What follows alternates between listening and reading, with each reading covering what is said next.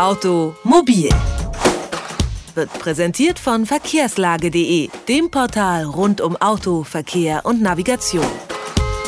Viele haben wochenlang gewartet und heute ist es nun soweit. Die Fußball-Europameisterschaft in Polen und in der Ukraine beginnt. Um 18 Uhr ist der Anpfiff für das erste Spiel Polen gegen Griechenland. Später spielt Russland gegen Tschechien. Die deutsche Nationalelf muss am Samstag dann morgen also zum ersten Mal auf den Platz. Vielleicht haben Sie bei der Ticketverlosung ja auch Glück gehabt und machen sich auf in den Osten und fahren mit dem Auto nach Polen oder in die Ukraine. Doch ähm, sind Sie darauf auch gut vorbereitet, welche Besonderheiten es gibt im polnischen und im ukrainischen Verkehr? Und was da zu beachten ist, ob Ihr Auto fit ist, also sozusagen für die Europameisterschaft, das kann uns Otto Salmann sagen vom ADAC. Schönen guten Tag.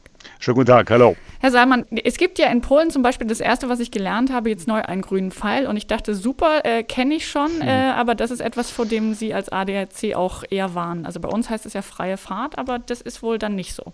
Nein, denn es ist ein Leuchtepfeil, also ein Lichtgrünpfeil. Ja, und wenn der bei uns an der Ampel ist, dann heißt es ganz klar freie Fahrt. Darf ich abbiegen, ohne Probleme. Aber in Polen hat dieser Lichtpfeil eine andere Bedeutung. Der hat nämlich die gleiche Bedeutung wie bei uns der grüne Pfeil aus Blech, also das Schild. Das bedeutet, man muss vor dem Abbiegen anhalten und man muss darauf achten, dass andere Verkehrsteilnehmer nicht behindert oder gefährdet werden. Also bei uns wirklich die Bedeutung dieses Schildpfeils. Okay, also das ist schon mal das Erste, abgesehen von dem grünen Lichtpfeil. Auf welche besonderen oder anderen Verkehrsregeln muss sich ein deutscher Autofahrer denn einstellen? Zum Beispiel Mobiltelefonieren ist strikt untersagt, das heißt nur mit Freisprechanlage. Sonst 50 Euro Bußgeld. Promillgrenze liegt etwas niedriger bei 0,2. Bei höheren Werten drohen Geldstrafen ab 145 Euro und eine Freiheitsstrafe bis zu zwei Jahren kann hier auch drohen. Es heißt Licht an, auch am Tag und die, zuverlässig, die zulässigen Höchstgeschwindigkeiten sind innerorts 50 wie bei uns, auf Landstraßen 90, auf Schnellstraßen 100 und auf Autobahnen 140. Wer aber zu schnell fährt, der muss ab 125 Euro Bußgeld rechnen. Also das ist schon recht flott. Wie ist das mit der, können die auch direkt dann äh, abkassieren oder kriegt man da, ähm, wie bei uns, kriegt man ja dann eher später den Bußgeldbescheid? Naja, es ist so, dass bei weniger schwerwiegenden Verkehrsverstößen die Polizei an Ort und Stelle ein Verwarnungs- bzw. Bußgeld verhängen kann. Und dieses Verwarnungsgeld, das muss sofort in Slotty gezahlt werden. Und normalerweise ist es auch so, dass also der Tourist äh, logischerweise äh, abkassiert wird, weil ich meine, das Ganze über andere Quellen einzuziehen, das ist halt wahnsinnig schwierig. Ne? Also das geht, es ist ein irrer Bürokratenweg und aus diesem Grunde ist klar, Touristen müssen immer zahlen, das ist bei uns genauso. das stimmt. Sie haben ja vorhin schon angedeutet, die Promillegrenze liegt ein, ein bisschen weiter unten als bei uns. Alkohol im Steuer sollte man also noch ein bisschen ähm, vorsichtiger sein. Ähm, sind die da tatsächlich tatsächlich auch äh, gleich strenger mit höheren Strafen und Sie sagten auch was von Inhaftierung sogar. Das kann unter Umständen sein. Wenn ich also einen Unfall verursache, jemanden verletze, unter Umständen, es kommt sogar zu einem tödlichen Unfall und es ist Alkohol im Spiel, dann ist es durchaus möglich, dass ich im Knast lande. Grundsätzlich sollte man aber sagen, ähm, Autofahren und Trinken, es passt halt nicht zusammen. Auch wenn die bei uns die Promillgrenze etwas höher ist, äh, gilt bei uns im Grunde genommen dasselbe. Gut, gegen ein Bier wird nichts zu sagen sein, aber das hat man bei 0,2 2, da hat man schon schnell unter Umständen einen höheren Wert. Also Finger weg davon. Wenn es dann doch, äh, aus welchen Gründen auch immer, zu einem Unfall tatsächlich kommen sollte, ähm, was würden Sie da raten? Naja, also es ist immer gut, die grüne Versicherungskarte, sie wird zwar nicht mehr äh, bei der Einreise zum Beispiel verlangt, aber wenn man sie dabei hat, ist es immer gut. Also grüne Versicherungskarte gibt es ja kostenlos auch bei einem Versicherer, die besagt, dass ich eine, ja, dass ich eben eine Haftpflichtversicherung habe. Ich meine, beim Unfall gilt natürlich ganz klar, sofort anstellen, äh, anhalten, Unfallstelle sichern, gegebenenfalls auch Verletzten helfen.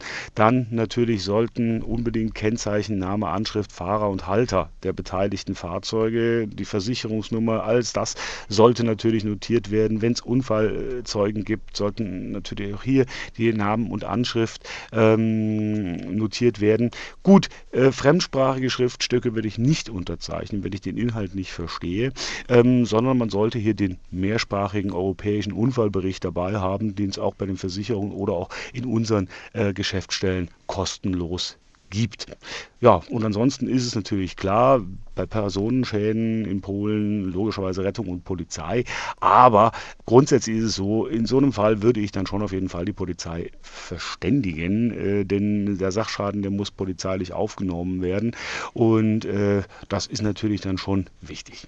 Nun sprechen wir ja nicht einfach nur von irgendeinem Urlaub in, in Polen oder in der äh, Ukraine. Es geht um die Europameisterschaft. Bei uns sieht man es, äh, dieses ganze Merchandising rund um die EM, Fanartikel fürs Auto, das Fähnchen für die Motorhaube oder Außenspiegel Überzieher ähm, in der Landesfarbe oder in unserem Fall dann Schwarz-Rot-Gold wahrscheinlich.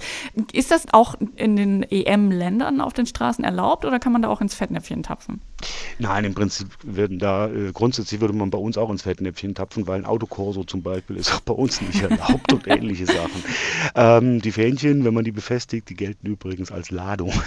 Also in diesem Fall sollte man ein bisschen aufpassen. Also mit dem Fähnchen wird keiner was sagen, wenn man hier in der Stadt rumfährt, äh, wenn ich schneller fahre, wenn ich auf der Autobahn bin, ab 90 kann es da kritisch werden, also nicht auf der Autobahn, bitte runter damit. All die anderen Dinge, die man so am Auto hat, naja gut, äh, vom äh, diesen, diesen Sachen für den Rückspiegel, für die Radkappen und was es alles gibt, ist eigentlich mehr oder weniger, ja, da gibt es keine größeren Probleme. Was man halt nicht machen sollte, man sollte halt nicht irgendwie versuchen, hier äh, größere Fahnen aus dem Fenster zu halten oder sonst irgendwas. Da wird die Polizei nämlich ziemlich zickig, denn das ist äh, weder bei uns noch in anderen Ländern erlaubt. Also hier wäre ich schon ein bisschen vorsichtig. Das sind also Tipps und Hinweise von Otto Salmann vom ADAC für ein sicheres Autofahren zur WM nach Polen und in die Ukraine oder dann auch dort, wenn man einmal da ist. Äh, vielen herzlichen Dank dafür und ähm, Ihnen wie auch immer auch eine schöne EM. Danke auch so. Automobil, jede Woche, präsentiert von verkehrslage.de.